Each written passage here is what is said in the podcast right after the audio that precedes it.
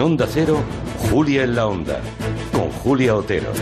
Pues sí, porque hoy es el viernes previo al puente de la Constitución, que es la gran prueba de fuego antes de Navidad. En 15 días veremos si el virus también ha salido de puente y se ha paseado por ahí de familia en familia. La transmisión del coronavirus es verdad que ha mejorado en el cómputo global de España. Ahora la situación en nuestro país ya no es extrema como hace una semana, sino solo muy grave.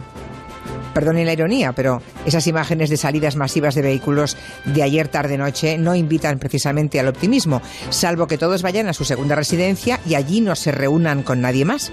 Tomemos nota de Estados Unidos, donde los desplazamientos y reuniones del Día de Acción de Gracias se están haciendo notar y de qué manera, con cifras récord de contagios, un millón de contagiados en una semana en Estados Unidos, 100.000 personas están ingresadas a día de hoy, y muertos más de 3.000 en una sola jornada. Para los que nos quedamos, la semana empezará el próximo lunes con actos de la Constitución, evidentemente, y seguirá con una cumbre europea, que es muy importante, es una cita en la que España, no solamente España, pero desde luego nuestro país se juega mucho, porque de ella dependen los fondos europeos de ayuda, pero también la llegada masiva de pateras a Canarias, por ejemplo. De todo eso vamos a hablar hoy con la ministra de Asuntos Exteriores, Arancha González Laya, a partir de las cuatro y media.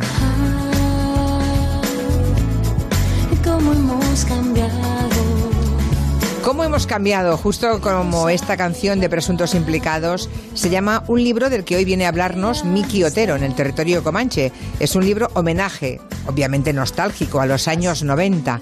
Nuria Torreblanca va a hablar del estreno del nuevo montaje del Padrino 3, que hoy llega a los cines 30 años después del original. Lorenzo Caprile también está hoy en el Comanche, con recomendaciones de libros y obras de teatro. Y Máximo Pradera quiere hablarnos de los silencios. No encuentro nada más valioso que darte, nada más elegante que este instante de silencio.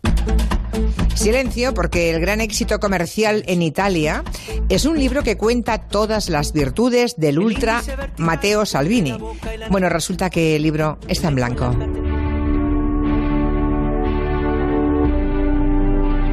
En el gabinete de autora vamos a hablar de The Crown, la gran serie sobre la corona británica a la que pertenece esta música. Los que la han seguido, la están siguiendo, seguro que la han reconocido nada más empezar.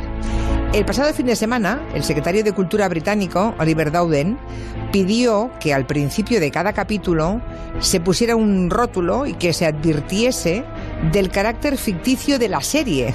Es evidente que a la Casa Real Británica mucho no le está gustando, digamos.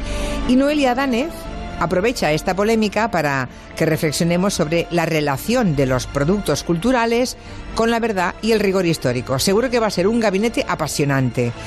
En la era de las fake news, ¿deberíamos reconsiderar nuestra relación con la ficción? Lo propone Noelia Danez y hoy a su lado estará Julio Leonard y Pilar Gómez.